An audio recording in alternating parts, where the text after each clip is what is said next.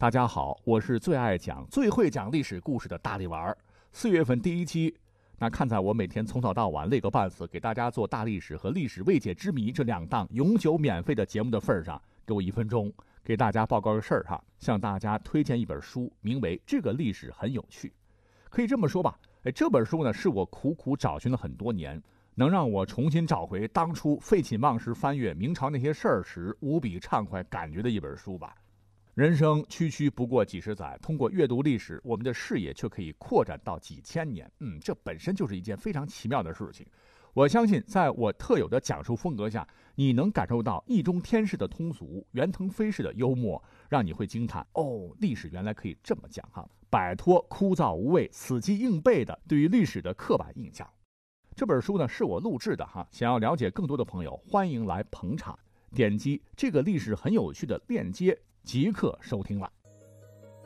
管他正史野史，这里只有大历史，大力讲的历史正在播出。大家好，应广大听友强烈要求，我们再续一集古代被黑出翔的名人们哈，正应了孟子老人家那句话呀：“尽信书不如无书。”我们上一期呢搬出了一个集体奖，那就是大明的皇帝们，他们招黑很厉害啊。所以给了五颗星。接续着，咱们继续从后往前聊，看看还有哪些古人榜上有名。在我们听到的大大小小的故事当中，啊，一提到陈世美仨字儿，就等于不是好东西，对吧？我们从小就听过的铡美案当中，陈世美老家湖北均州呢遭了灾了，他的父母呢相继饿死，妻子秦香莲带领一儿一女沿街乞讨。到京城汴梁，找到了考中状元、成了驸马爷的陈世美，但陈世美不仅不认，还差家将韩琦要杀害秦香莲母子，企图灭口。后秦香莲向开封府告状，包拯顶住压力，冒着丢官的风险，终将陈世美执行死刑啊，狗头铡伺候。这个故事太深入人心了哈，导致不能说现在吧，是自古以来吧，只要说到辜负爱人、负心汉、四处留情什么的哈，第一想到的名字一定是陈世美。他老人家的这个知名度、负心程度都稳居历史首位啊！你看陈世美这么好听的名字哈，直到现在我国都十四亿人口了，谁敢给儿子起这个名字啊？可见其影响之大。但其实历史上哈，这个故事呢，肯定是子虚乌有的事儿。因为我们对历代状元进行统计后发现，从北宋初年到清末，三百多个状元姓陈的只有十个，压根儿就没有陈世美。再者说，中状元娶公主成驸马的，历史上那更是凤毛麟角了。即使回到现实生活当中，经我们考证发现，陈世美历史上确实也是有原型的。他是谁呢？啊，他叫陈年谷，号蜀美。巧了，也是湖北均州人。是生于明代天启年间，顺治八年考取的举人，顺治十二年考取的进士，后任刑部主政郎中。康熙十年，由于政绩突出，升任户部郎中侍郎，成了中央级的官员了。康熙二十三年是携妻告老还乡。也就是说，这个一字之差的陈淑美，不仅在官场上一帆风顺，道德品质也没什么污点，更没做出什么贪图富贵、杀妻灭子之事。哎，那么问题来了，他怎么会被写到小说里呢？还成了宋朝人呢？呃，话说在清顺治十五年，当时呢，他的同窗好友一个叫裘梦玲，一个叫胡梦蝶，从均州到京城找陈年谷，干嘛呢？想走后门求官嘛？你看你官都做这么大了，呃，怎么地也得照顾一下当年上下铺的兄弟们吧？没想到陈年谷对他们讲明道理之后是婉言拒绝，裘胡二人大为不满。认为陈年谷求学期间，他们曾经接济过他，啊，现在仕途已就，忘恩负义，不念旧情，可恨可恨呐！俩人是怀恨而归，途中在河南南阳呢，就遇到了当地上演的曲剧《琵琶记》。哎，两人看到戏中所演的正是忘恩负义之事，于是计上心来，不惜花费银两，请戏班子按自个儿的意思，把《琵琶记》里的情节是加以改造。把剧中那个原本姓蔡的男主人公就换成了他们所怨恨的陈淑美，呃，更可恶的是这俩人呢，还把老同学的第二任妻子秦心莲给编进去了。事实上，这位秦心莲和自个儿老公陈淑美呢，两个人那是相敬如宾，白头偕老，压根儿就没有铡美案演的那么一档子事儿。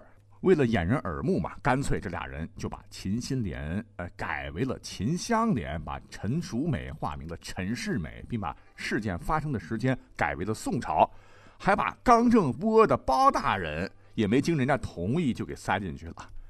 但万没想到。铡美案一上演，马上火遍全国，久演不衰。故事呢也是愈传愈广。真正的陈世美和他媳妇秦香莲也就这样蒙受了不白之冤。直到今天，故而说我给的五颗星一点都不多。呃，处境相类似的，你像《水浒传》里头的武大郎潘金莲，我觉得也得给个被黑指数五颗星啊。他俩绝对是名人吧，但名声很差。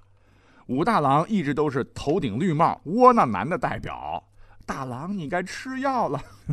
历史上最有名的红杏出墙的淫妇潘金莲，那更是让人咬牙切齿，成为中国妇女的反面教材。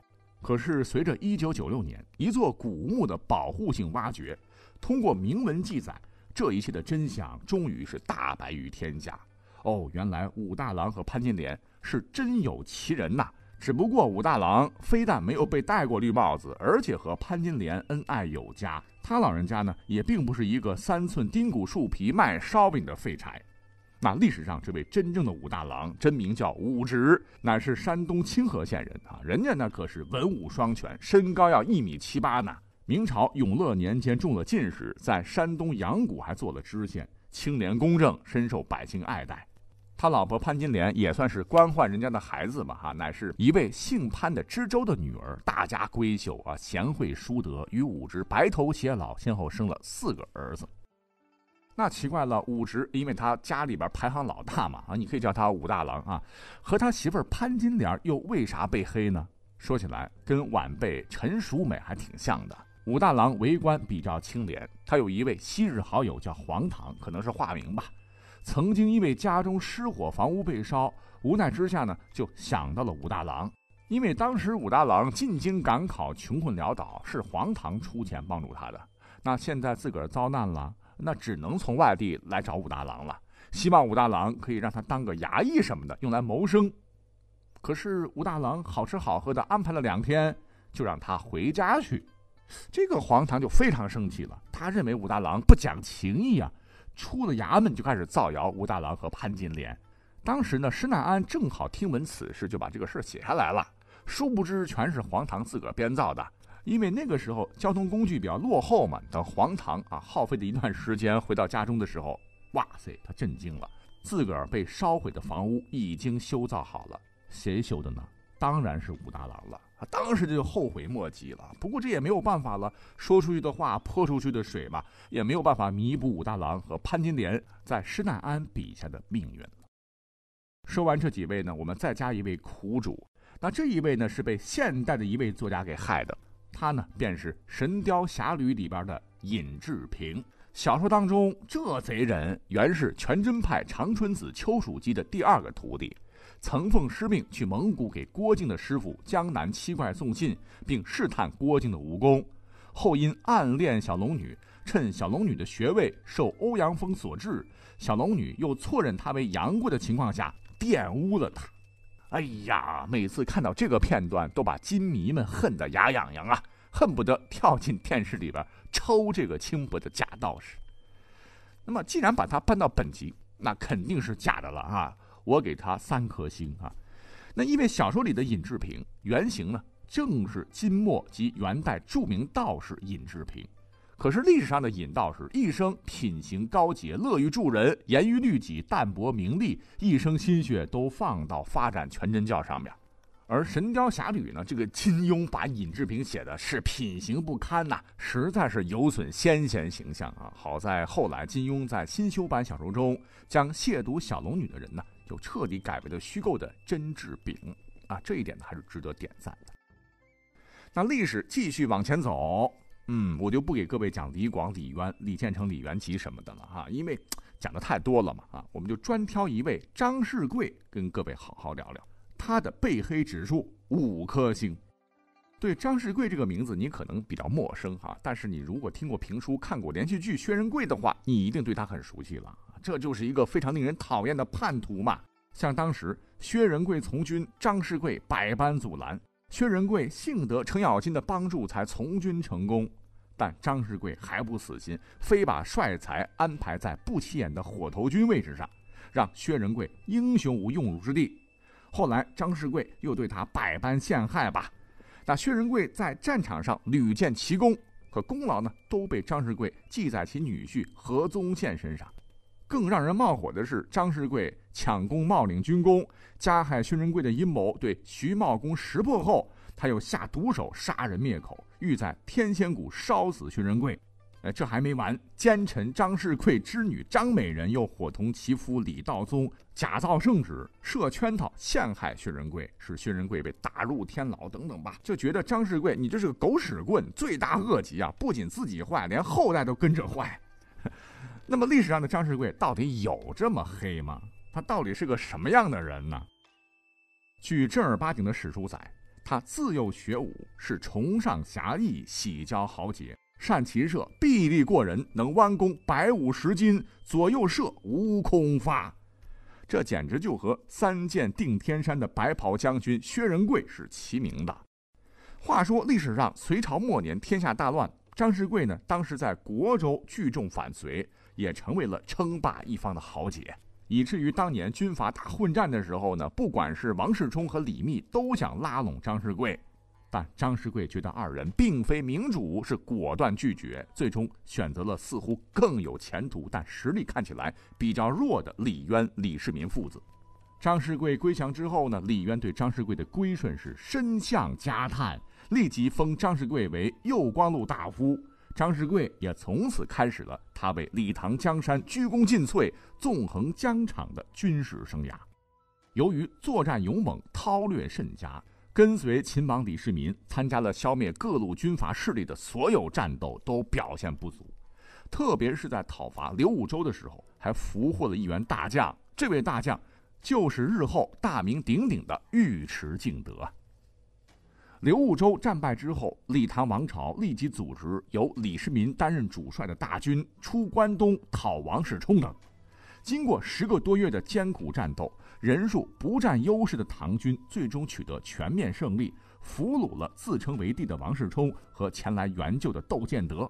李渊大喜，遍赏诸将。张世贵因先后战功，以为众军之最，被拜为国州刺史。窦建德后来被杀了，其部将叫刘黑闼，又起兵反唐，当时把唐军打的是焦头烂额呀。正是张世贵在紧要关头。他趁着刘黑闼率军数万强袭唐军时，以大无畏的不怕死的革命烈士精神，他率领部下是一马当先，是冲进敌阵，打散了敌军，才让唐军最终能够逆转胜。在李唐王朝统一全国的六次重大战役当中，他跟随李世民参加了四次，为唐王朝的统一立下了卓越战功，被授予了秦王府的骠骑将军。后来，那还参与了玄武门之变，拥立李世民继位。而李世民继位之后呢，立即任命张世贵为玄武门掌上，对其信任可见一斑。人才嘛，所以不能让他闲下来哈。之后，张世贵又参加了一系列的征战吧。在贞观十八年（公元644年），唐太宗发动了征伐高丽的战争，张世贵被封为辽东道行军总管，全权负责指挥征东的战争。而薛仁贵呢，也是在这个时候应征入伍的，投入到张世贵的麾下。可是呢，咱要说句凭良心的话啊，若不是张世贵的赏识和重用，哪里有后来的薛仁贵呀？在一次战役当中，一代名将薛仁贵是身着白袍，手执画戟，与敌军阵中所向披靡，杀退了敌军。其后呢，被御驾亲征的李世民恰巧看见，便问张世贵此人是谁。张世贵据实相告，所以。不存在所谓张世贵让自个儿女婿冒功的说法。